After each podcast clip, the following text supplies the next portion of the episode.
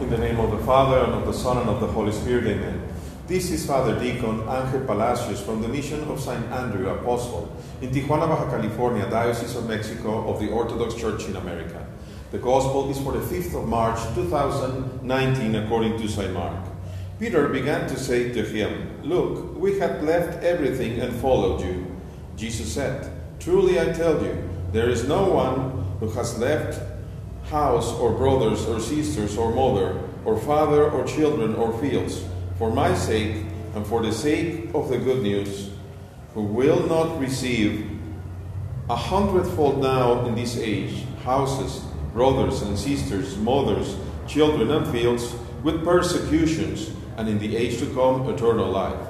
But many who are first will be last, and the last will be first. Glory be to thee, O God, glory be to thee. It is with great joy that I am here transmitting from this, the very mission in Tijuana, Baja California. I would like to ponder two points of this beautiful gospel. The first one is that there is a hundredfold to be reaped, that we will receive a hundredfold. But the second thing is that we will receive it along with persecutions. Now, let me make it clear for those of you who are young or not so young that think that it will be very nice, very convenient for you to become some sort of a, an ordained minister. Probably because you don't like to work too much. Probably because you think, hey, I can make a hundred times more money. I can make a hundred times more this and that. You would be quite mistaken. What the Lord is inviting us is to leave behind everything. Not that He will take it away, but that we will realign ourselves to love Him first.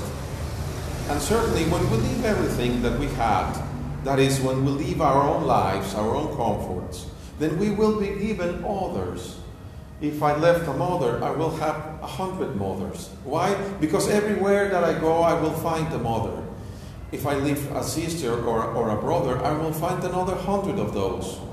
And so on and so on. Because the Lord will, if He is calling me, then He will make me a father of many of you, just as I am. He is configuring my heart so that I will feel the pain and also the joy of going along with you in your lives. That's what God is asking me to do. But then and again with tribulations, and that part is very important.